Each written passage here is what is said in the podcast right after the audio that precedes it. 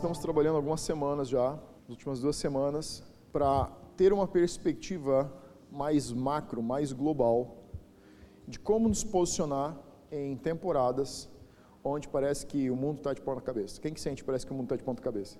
É muito importante você entender que o que o teu exterior está te dizendo não é a verdade. Mesmo que ela esteja acontecendo, a verdade precisa vir do teu espírito.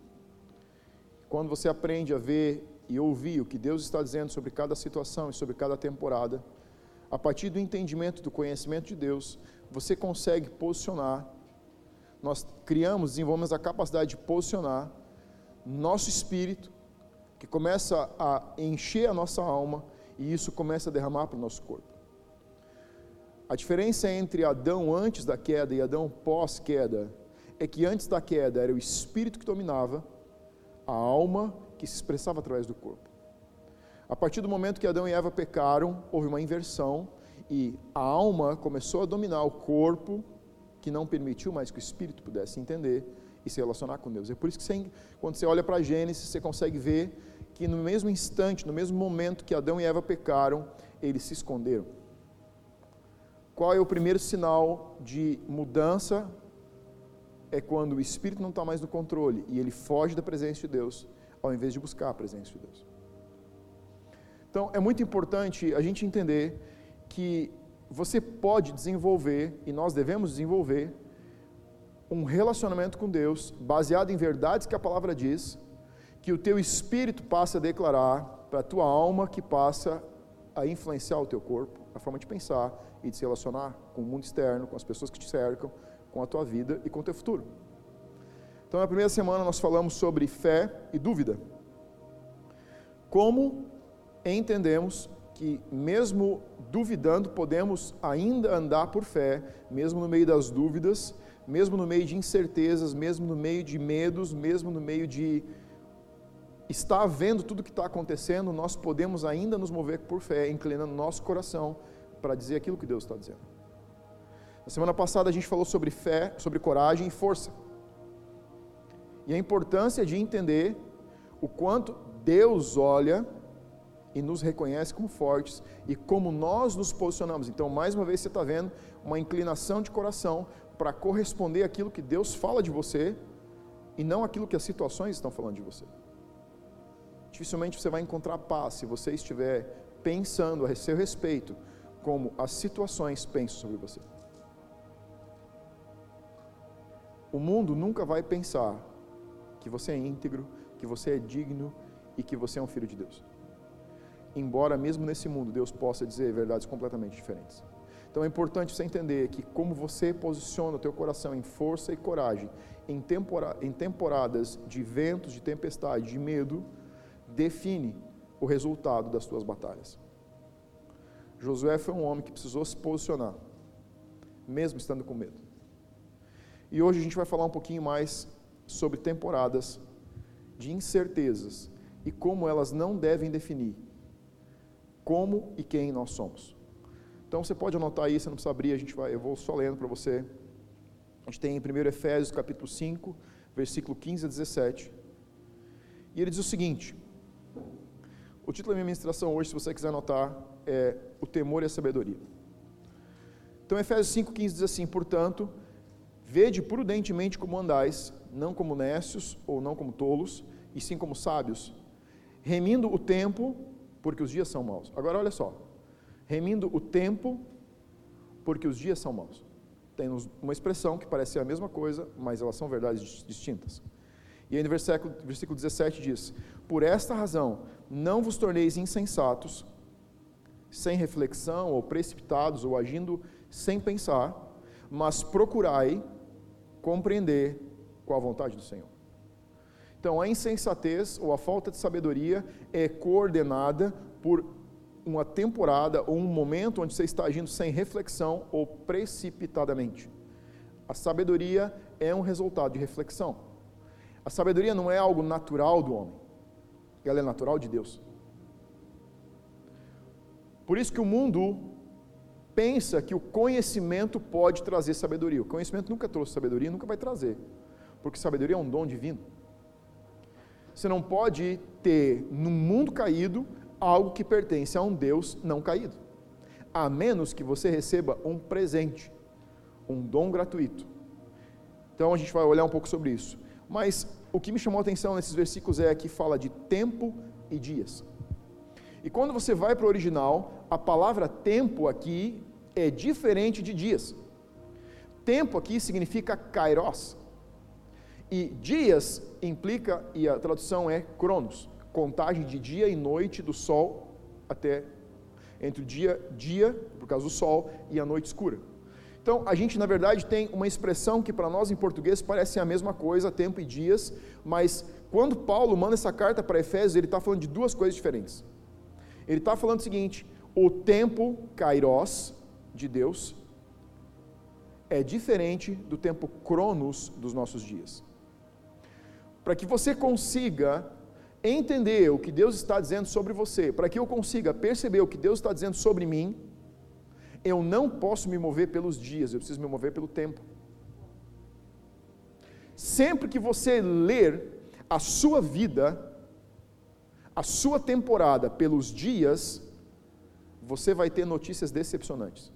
Porque você vai estar lendo a partir do Cronos. O que é o Cronos? Cronos é cronômetro, relógio. O tempo como ele corre nas horas do dia, 24 horas, uma hora cada 60 minutos, cada minuto 60 segundos. Quando você olhar para a sua vida a partir do Cronos, você vai perceber dias maus. Então, o que Paulo está dizendo para os Efésios é que você precisa aprender a redimir, remir o seu Cronos a partir do Kairos. O que é o Kairos? É o tempo de Deus. O tempo de Deus, ou como Deus está olhando para essa temporada que nós estamos andando, é completa e absolutamente diferente de como nós estamos olhando. Nós olhamos para temporadas como essa semana, como esses últimos dias, como esse ano, como um ciclo de notícias ruins. E Deus olha dentro do Kairos como um pedaço de uma notícia boa, que é a redenção da humanidade através de Jesus na, no Kairos de salvação e graça, até começar o Kairos de juízo. Então, Paulo está dizendo o seguinte para os Efésios: se você quer ter a perspectiva que Deus tem sobre a temporada que você está tendo, você precisa entender que dentro de todo dia mal existe um propósito bom. E você sente a paz de Deus te invadir quando você consegue se posicionar no Kairos que Deus está e não no Cronos que você está. Como que Paulo disse se alegrem em todas as coisas. Enquanto que ele era açoitado, perseguido, náufrago, passava frio, passava fome, durante todo o seu chamado e ministério na terra. Porque Paulo aprendeu a olhar para um Cronos a partir de um Kairos. Porque Paulo aprendeu a desenvolver a capacidade de olhar para o tempo, dia, a partir da temporada que Deus estava colocando ele para andar. Então vamos lá. Eu posso viver o Cronos sem viver o Kairos ou posso viver o Cronos a partir do Kairos. Qual a diferença? Quando você e quando eu nos posicionamos para viver o Cronos fora do Kairos de Deus, você tem uma humanidade tomando remédios para depressão. Você tem uma humanidade, um ser humano decadente, com medo, sem certeza, ou a única certeza que ele tem é que amanhã provavelmente seja pior do que hoje. Mas quando você começa a viver o teu cronos, a partir do Kairos de Deus, você começa a se posicionar fora da situação e você começa a se posicionar onde Deus está posicionado sobre aquela situação. Quando você se posiciona, quando eu me posiciono no Kairos de Deus, no que Ele está dizendo sobre a situação, no que Ele está trabalhando com aquela situação na minha vida, na nossa vida como casal, na nossa vida como família, como comunidade, na nossa vida como nação e como mundo, a verdade que Deus está dizendo é diferente do que a verdade que a situação está dizendo. E aí você começa a entender por que, que pela fé você consegue enxergar alegria, paz e gozo, onde alguém enxerga tristeza, dor e sofrimento. Porque é o olhar de Deus sobre a situação e não a olhar da situação sobre Deus. A situação nunca vai te dizer a verdade de Deus, mas Deus pode te dizer a verdade sobre uma situação que está mentindo para você.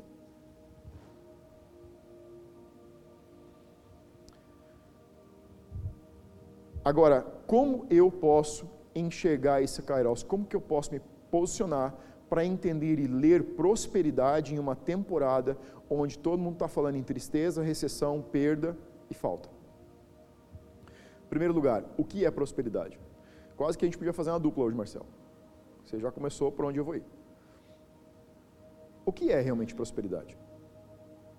Prosperidade, para muitos líderes, muitos líderes ensinam que prosperidade é finanças, é dinheiro.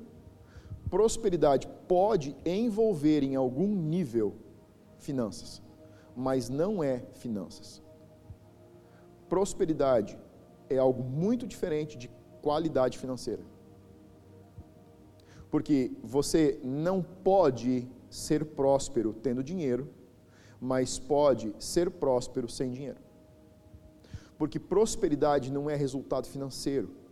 Prosperidade é mudança para melhor de uma situação no teu espírito, na tua alma e no teu corpo no teu espírito, no teu relacionamento com Deus, quando você começa a entrar em uma temporada onde você começa a aproximar o teu coração de Deus.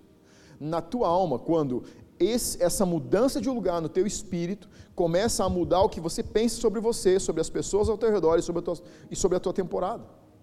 E no teu corpo, onde pode sim envolver também finanças.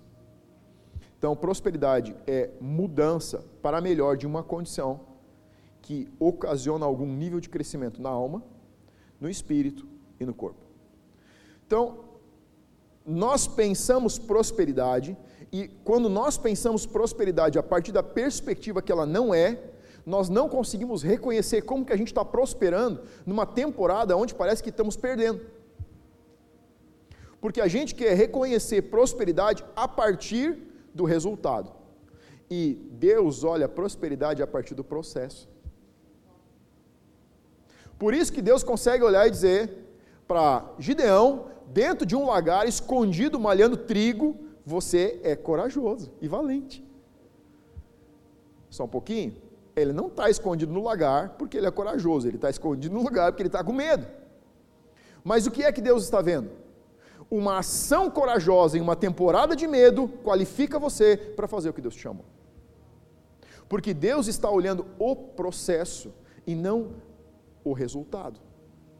O resultado seria: esse cara está com medo e está escondido. Deus está olhando o seguinte: ele está escondido fazendo o que ninguém está fazendo, porque ele tem coragem suficiente para sair de casa e malhar trigo para cuidar da sua família.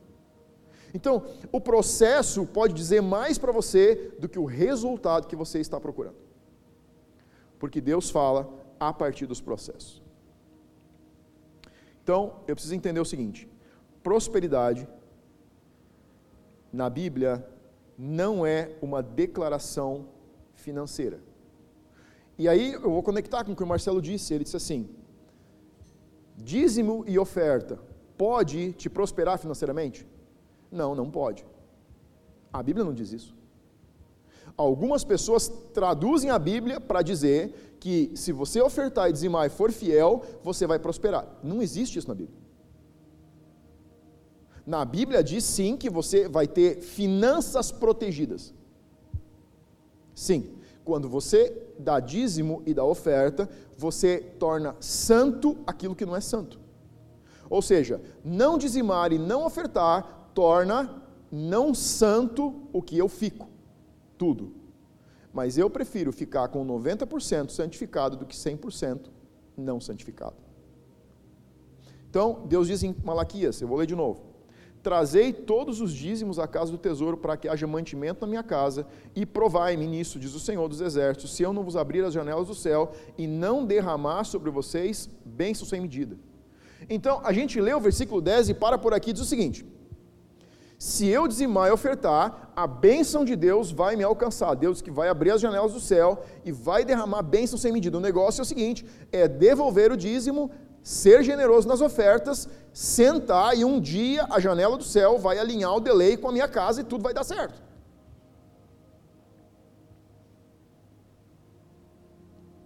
Todas as pessoas que temem a Deus são prósperas? Não. Todos os prósperos temem a Deus? Também não. Então, isso se torna uma inverdade.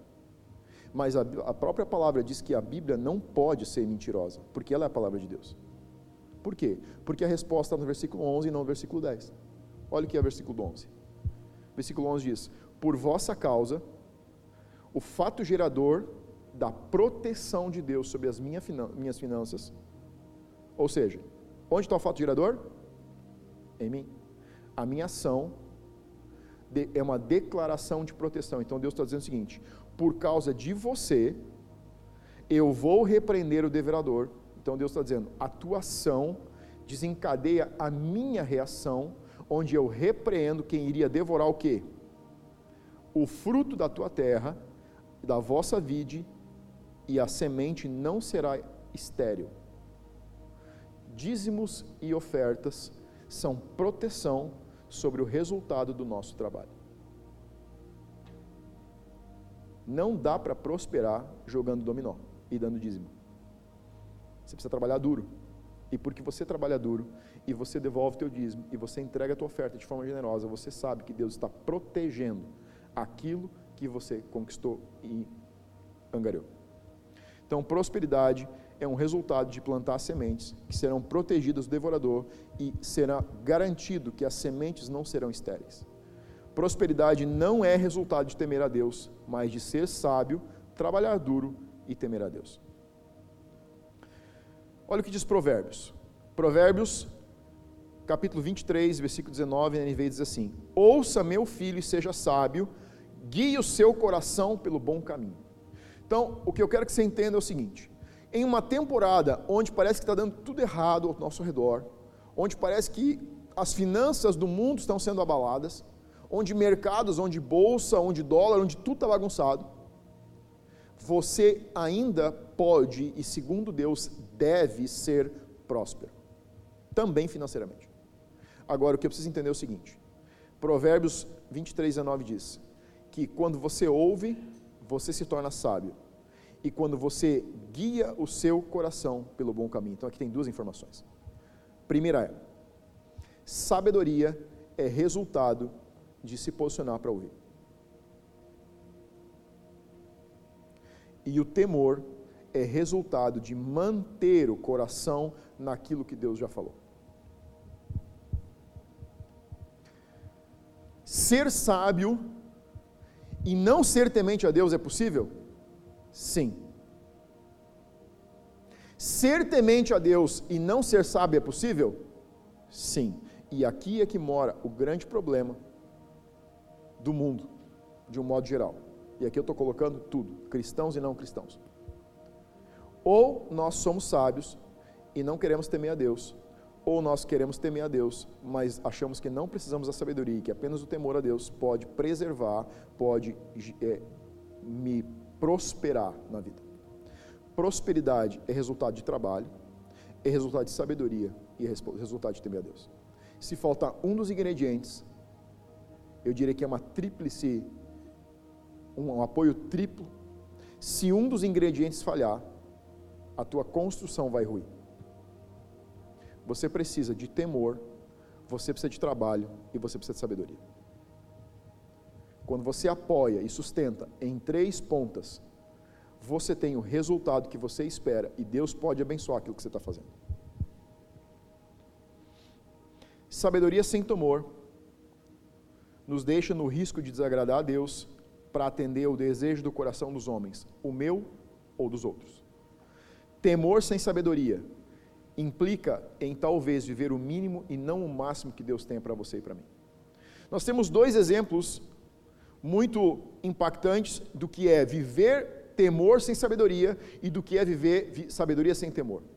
Se você vai para o livro de 1 Reis, você pode anotar para ler em casa, capítulo 12 até o capítulo 14 você tem a história de Roboão e Jeroboão. Leia essa história com calma, não vou ler tudo aqui, que são muitos versículos, a gente vai perder muito tempo fazendo isso. Leia a história de Roboão e Jeroboão.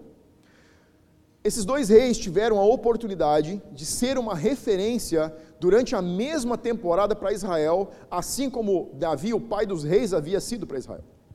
Quando Deus fala de Davi, ele diz que Davi foi um homem segundo seu coração, e isso era uma direção, ou seja, o, o, o rei, primeiro rei, foi Saul, depois vem Davi, e Davi se posicionar como o pai dos reis de Israel, ou seja, todo rei descendente da genealogia de Davi deveria observar como seu pai, genealogicamente, viveu sobre a terra.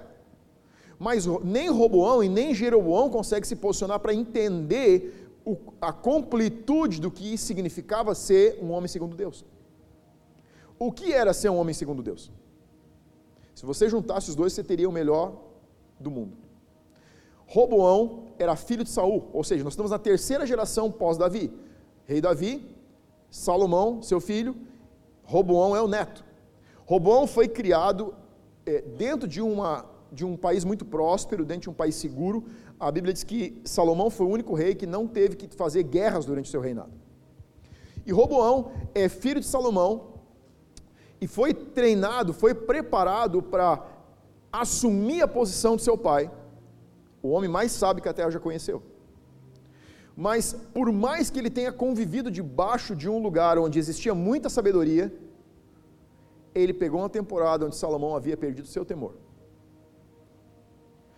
Roboão se posiciona num lugar de temor a Deus, mas de falta de sabedoria. Ele não conseguiu herdar, não conseguiu se tornar herdeiro de um trono de sabedoria. Quando Roboão chega no momento de, de, de assumir o reinado, assumir o trono, ele pede conselhos para os sábios que andaram com Salomão, os anciãos, e os anciãos aconselham ele que ele diminua a carga de impostos, as cobranças sobre o povo, porque a carga está muito alta, o povo não está dando conta, eles estão se sentindo escravizados, até onde a gente tem relatos históricos, algumas das tribos já viviam o que era uma escravidão, para que Jerusalém, para que Israel pudesse viver, o reino pudesse viver a prosperidade que Salomão vivia, alguém estava sendo escravizado. Jeroboão foi um homem de uma das tribos que, que Salomão reconheceu como um potencial para administrar as, as finanças. Eu estou te contando as duas histórias paralelas, Roboão e Jeroboão. Roboão era filho de Salomão, e Jeroboão era apenas um moço de uma das tribos que, que eh, Saul, Salomão, colocou para liderar as coletas do povo. Em um determinado momento, Jeroboão entende que a carga tributária está pesada demais, que o povo não está aguentando. E Jeroboão, pelo que se percebe, começa um motim, ou pelo menos começa a se levantar como um grande líder em Israel. E Salomão percebe que existe um risco para o trono, porque as pessoas estão desgostosas, estão cansadas, estão oprimidas e começam a ver em Jeroboão um potencial redentor para aquela situação. E Salomão planeja a morte de Jeroboão e Jeroboão foge para o Egito. E ele é recebido pelo príncipe do Egito, pelo faraó, e ganha residência no Egito durante uma temporada. Nessa temporada, Salomão morre e Roboão então vai assumir o trono. Quando Roboão está assumindo o trono, o povo lembra de Jeroboão e manda chamar Jeroboão de volta para negociar com Roboão para que a carga tributária seja diminuída. Então o que a gente tem aqui? Salomão está morto, a gente tem uma oportunidade, o povo tem uma grande oportunidade de um novo rei assumir e se posicionar, trazendo mais favor para o povo. Eles não querem pagar de, parar de pagar os tributos, eles apenas querem respirar no meio disso. Eles não estão conseguindo mais. Jeroboão assume a liderança de dez tribos e representa as tribos perante Roboão. E ele diz o seguinte: diminua a carga tributária de cobranças, de exigências sobre o povo, e o povo vai te servir fielmente durante todo o teu reinado. Roboão pede três dias para pensar. Fala com os sábios, e é interessante que a Bíblia diz o seguinte: ouvindo o conselho dos sábios, o que, que os sábios disseram? Os anciãos disseram: diminua a carga e esse povo vai te servir fielmente. Aí a Bíblia diz o seguinte: Jeroboão, Roboão, vendo que o conselho dos sábios não era o que ele tinha no seu coração, rejeita os conselhos de sabedoria e consulta os jovens que cresceram ele na elite do reino, sem trabalhar, sem saber quanto custa trabalhar, sem saber quanto custava cada cordeiro que eles tinham que dar e cada taxa de imposto que eles tinham que pagar. E Roboão escuta um conselho dos jovens que diz o seguinte: diga para o povo que o teu dedo mindinho é mais grosso que a cintura do teu pai Salomão. O que ele está dizendo é o seguinte: E ele diz o seguinte: diga para eles que se teu pai bateu neles com chicotes, você vai bater neles com escorpiões. E Roboão faz isso. E no instante que Roboão faz isso, o povo, dez tribos, simplesmente abandonam a liderança de Roboão e levantam Jeroboão como rei sobre dez tribos. Agora Roboão, que tinha doze tribos para liderar, tem só mais duas tribos. E aí a história começa a se desenrolar. E Roboão decide reconquistar essas dez tribos, levanta 180 mil soldados para ir contra os seus próprios irmãos. E Deus fala com ele através de um profeta e manda que eles voltem para casa e que ele não faça aquilo. Essa história já começa muito antes, onde Deus havia dito para Jeroboão que iria colocá-lo como um rei em Israel.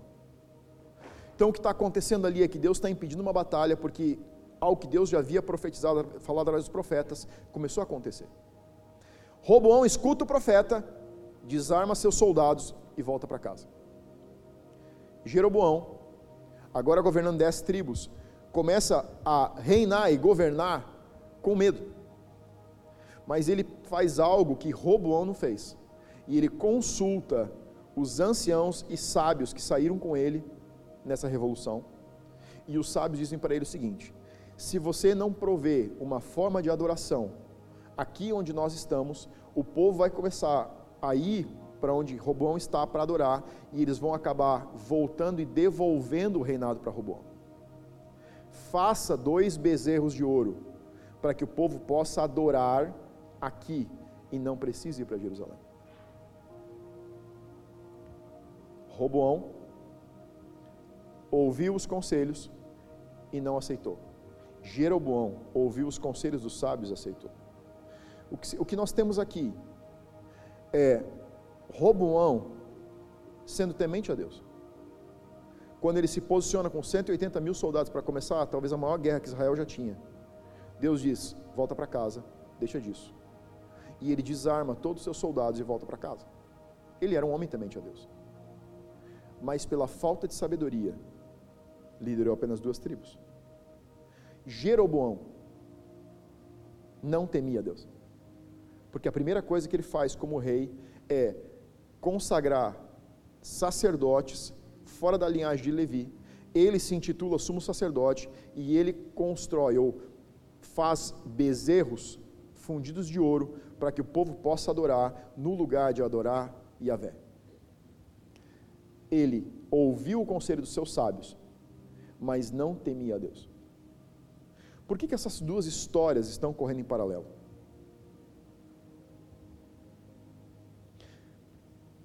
Porque a prosperidade da alma, do espírito, do corpo é resultado de temor e sabedoria.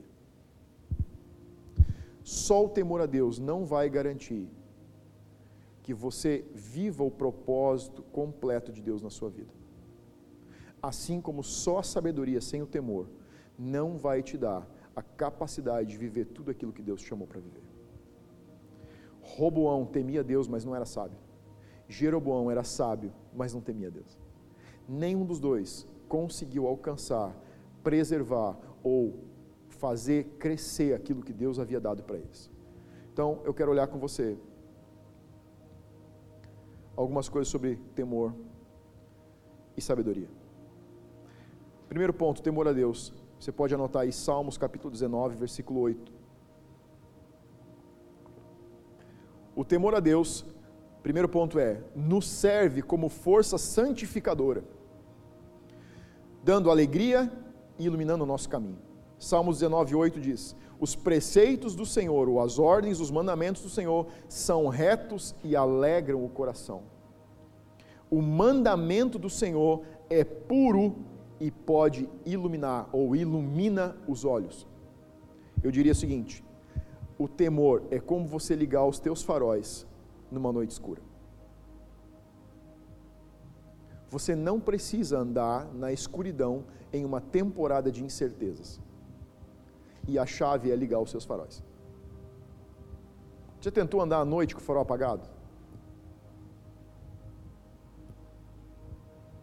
Você não sente medo? Sabe por que as pessoas estão com tanto medo nessa temporada? Porque o mundo está mais escuro. Sabe por que, você não precisa ter medo? Porque basta você acender o teu farol. O temor do Senhor ilumina os olhos. Se os teus olhos estiverem iluminados, você vai enxergar melhor em uma noite escura do que com o farol ligado no dia. Quando você está com o farol ligado, quanto mais escura a noite, mais você pode enxergar. Você já acendeu uma vela dentro da cidade à noite? Você mal pode ver o brilho da chama. Mas quando você está num sítio você, e falta energia e você acende uma vela, parece que a casa inteira fica iluminada. A vela mudou? Não. Só que você está num lugar mais escuro. Você e eu precisamos iluminar os nossos olhos. O temor do Senhor, o coração inclinado para temer a Deus mais, vai iluminar mais aonde existe escuridão do que onde existe o dia. Ligue os seus faróis. O temor do Senhor conquista o perdão. Salmo capítulo 130, versículo 4 diz assim: Contigo, porém, está o perdão para que te temam. Perdão é diferente de desculpas. A desculpa é uma transmissão de culpa e ela prepara o caminho para que a gente faça mais uma vez ou erre mais uma vez. O verdadeiro pedido de perdão é gerado pelo arrependimento. Quando nós nos arrependemos, nós realmente estamos provando que tememos a Deus. O temor de Deus é revelado pelo pedido de perdão e não pelo pedido de desculpas. Quem pede desculpas volta a praticar. Quem pede perdão sofre pelo que praticou. Você não tem nenhum nível de arrependimento onde existe pedido de desculpas. Nós temos um negócio em casa. Cara, eu subo pelas paredes quando escuto alguém dizer assim: ai, queria me desculpa. Você quer me ver brabo e pedir desculpa. Porque a desculpa para mim sempre é: eu estou colocando a culpa em você para que eu possa fazer de novo. O verdadeiro pedido de perdão gera arrependimento e mudança instantânea e imediata. Enquanto não tem mudança, não houve pedido de perdão, não houve arrependimento. É apenas uma reconfissão e a transmissão de culpa para o outro. Eu não posso pedir desculpa para minha esposa porque eu briguei com ela. Eu estou dizendo para ela que ela é a culpada da nossa briga. Eu não eu não posso pedir desculpas e querer mudar. Apenas acontece a mudança a partir do arrependimento. O temor do Senhor gera adoração verdadeira. Salmos capítulo 5, versículo 7 diz assim: Porém eu, pela riqueza da tua misericórdia, entrarei na tua casa e me prostrarei diante do teu templo, no teu temor. Então, sabe o que as pessoas, por que nós nos ajoelhamos aqui? Porque nós queremos gerar uma adoração verdadeira, resultado de temor a Deus. Sabe por que, as pessoas se ajoelham aqui e choram? Sem medo? Porque nós ensinamos e queremos viver uma adoração que está focada em Deus e não no medo do que você vai pensar se a gente se ajoelhar. Quem teme a um Deus verdadeiro não tem medo de ser envergonhado por homens falsos. Só o verdadeiro temor liberta você para viver a verdadeira adoração. Não existe um temor profundo enquanto você tem medo do que as pessoas vão pensar, de fazer isso, fazer aquilo, falar isso, falar aquilo, estar em tal lugar. A verdadeira liberdade é aquela que te liberta. Jesus disse: Se vocês forem livres, vocês serão livres. Você não é livre enquanto que você está pensando o que vão pensar de mim, o que vão dizer de mim, o que pode, quem pode estar me olhando, quem pode não estar me olhando. A verdadeira rendição é resultado de um temor, ou seja, o objetivo da adoração é agradar a Deus. Pensem as pessoas o que elas quiserem pensar. Isso é liberdade. Não existe liberdade enquanto você faz ou deixa de fazer por causa do que as pessoas pensam. Um dia eu estava com uma pessoa em uma situação e ela disse: ah, a gente vai fazer tal coisa. Eu disse: mas tem certeza? Sim, eu sou livre. Depois de alguns minutos, ela voltou e disse assim: Acho que não vou fazer, não. Ele disse: Por quê? Não, é porque acho que eu não sou tão livre assim. não, como assim eu não sou tão livre assim? Ou você é livre ou você não é livre. Não existe liberdade parcial. Isso não é liberdade. Isso é condicional. A condicional te dá um nível de liberdade. Mas isso não é liberdade. Isso é uma prisão que está te condicionando. A verdadeira liberdade permite que você seja a essência que Deus te fez para ser. Mas é uma essência que parte de um temor, ou seja, eu não vivo libertinagem, eu não faço o que eu quero, eu não faço o que as pessoas querem, eu faço o que Deus espera de mim. Então, eu não vou deixar de me olhar ajoelhar, eu não vou deixar de chorar, eu não vou deixar de ser sincero na minha adoração, porque você se sente constrangido. Eu apenas vou ser regulado por uma, um temor de tocar o coração de Deus acima de qualquer coisa. Ah, o temor a Deus faz parte do serviço que prestamos a Ele. Salmos, capítulo 2, versículo 11, diz o seguinte: Servi ao Senhor com temor e alegrai-vos nele com tremor. Então, esse versículo é muito legal porque ele diz o seguinte: é como conviver com a sensação de querer fazer mais para Deus sem perder a essência de por que você faz.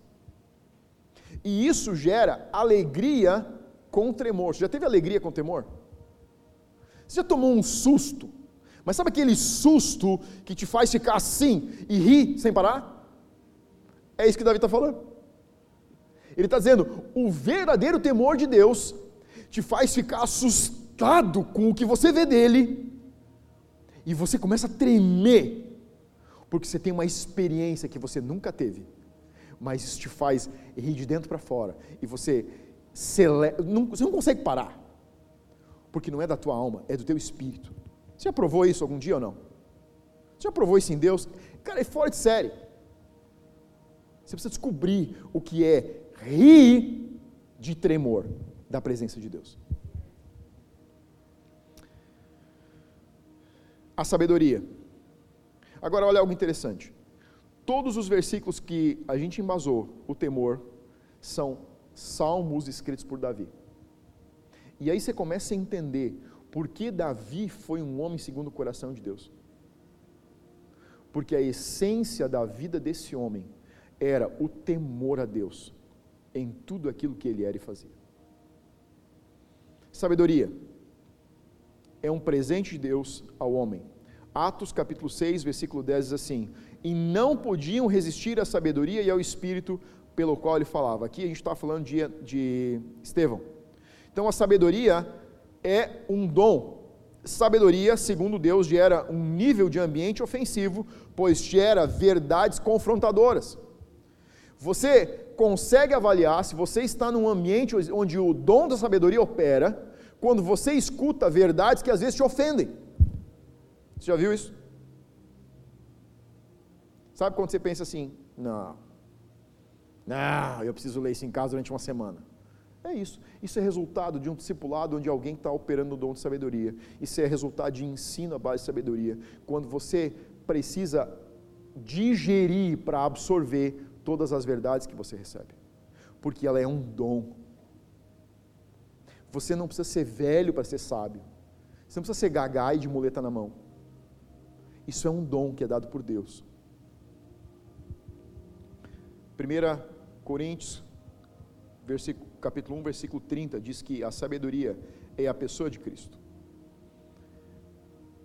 Então, 1 Coríntios capítulo 1, versículo 30 diz assim: os valores de Cristo, mas vós sois dele e em Cristo Jesus, o qual se tornou da parte de Deus. Então, Jesus se tornou da parte de Deus sabedoria, justiça, santificação e redenção. Andar com Cristo em sabedoria implica em crescer em quatro áreas da vida que são sabedoria, justiça, santificação e redenção. Se eu não estou crescendo nessas quatro áreas, eu provavelmente não esteja andando segundo o Espírito de Cristo que foi dado para o homem viver a partir da salvação. Você precisa ver a sua vida, precisa olhar para as pessoas ao seu redor. E eles precisam hoje ser mais sábios, justos, santos e redimidos do que eles eram ontem. Isso revela o caráter de Cristo sendo aprimorado, desenvolvido e incrementado na nossa vida diária, nos nossos relacionamentos, no nosso andar, na nossa vida como comunidade, nos nossos casamentos, na criação dos nossos filhos, no nosso trabalho, em todo lugar que você pisar. As quatro áreas precisam se manifestar. A sabedoria é disponível para aqueles que a desejam. Segunda Crônicas, capítulo 1, versículo 7 diz: Salomão pede a Deus sabedoria. Naquela mesma noite apareceu Deus a Salomão e lhe disse: Pede-me o que queres que eu te dê. No versículo 10, Salomão responde: Dá-me, pois, agora sabedoria e conhecimento, para que eu saiba conduzir-me à testa ou à frente desse povo, pois quem poderia julgar a esse grande povo? Se queremos nos mover sob o dom de sabedoria, começamos pedindo. Recebemos os dons que mais valorizamos. Quantas vezes você dobra o teu joelho? Quantas vezes você vai orar? E talvez a última oração, a primeira oração do teu dia é: Deus, eu preciso de sabedoria. Deus, eu preciso de sabedoria para cuidar da minha família. Deus, eu preciso de sabedoria para liderar a minha conexão. Deus, eu preciso de sabedoria para liderar a igreja que eu cuido. Deus, eu preciso de sabedoria no meu trabalho. Deus, eu preciso de sabedoria no meu relacionamento. Quanto tempo por dia você gasta pedindo sabedoria? Isso prova o quanto você valoriza aquilo que Deus pode te dar e está disponível. Deus não nos dá aquilo que nós não valorizamos.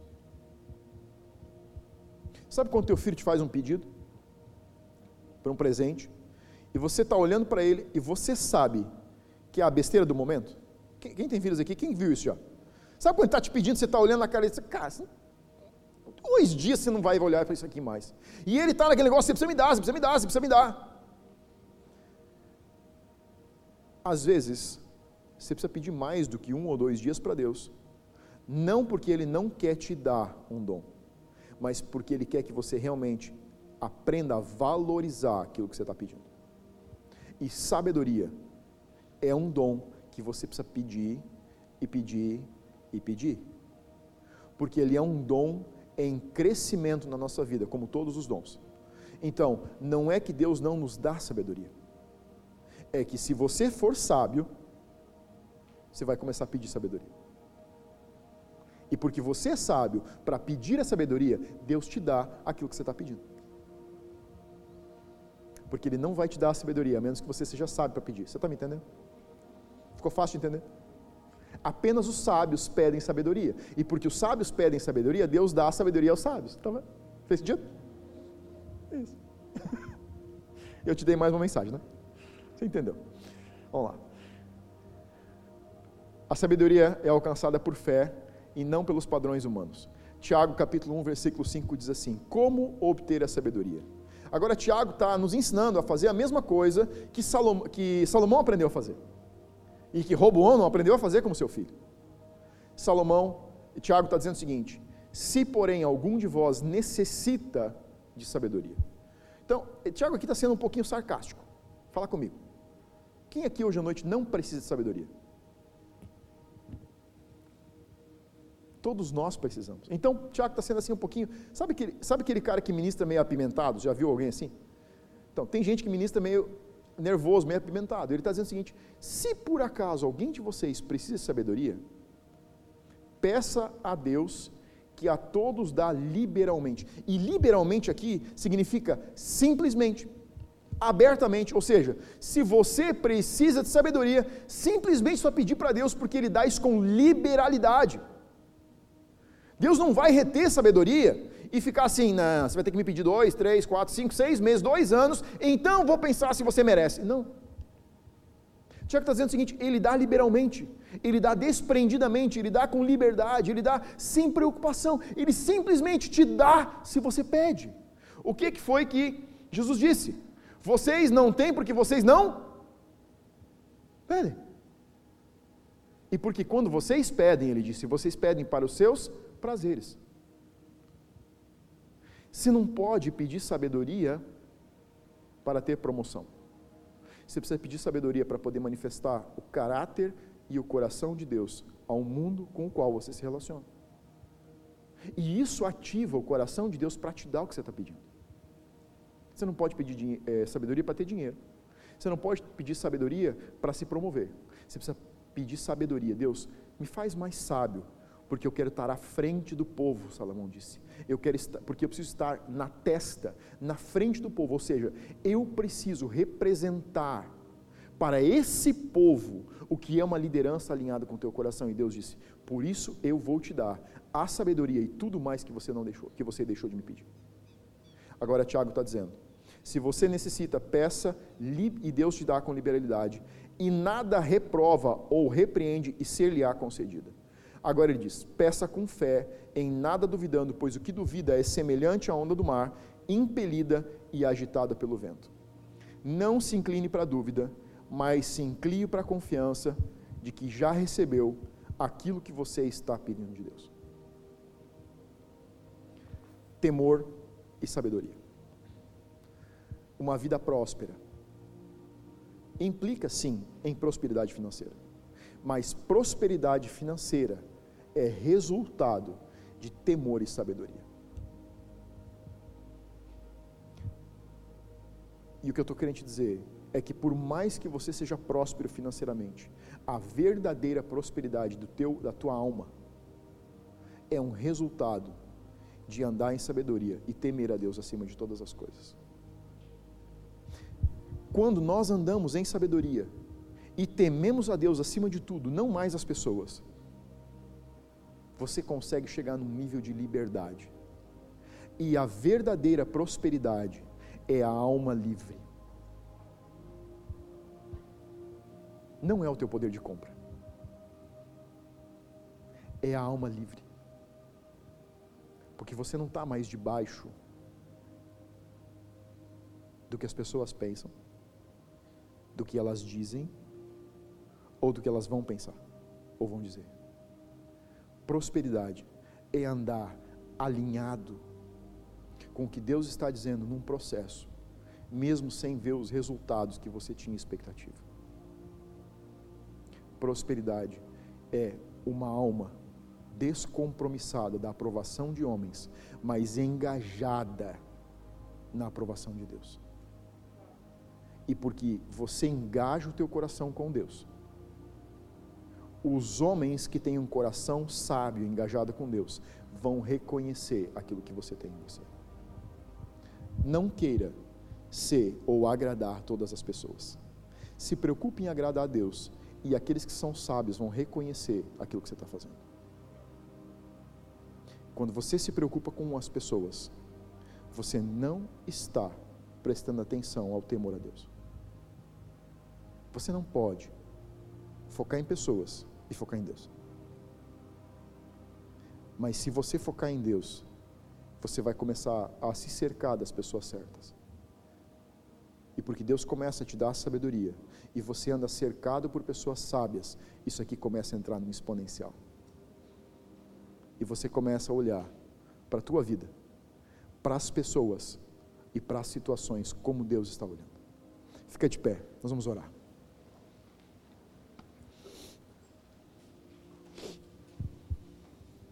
Feche teus olhos.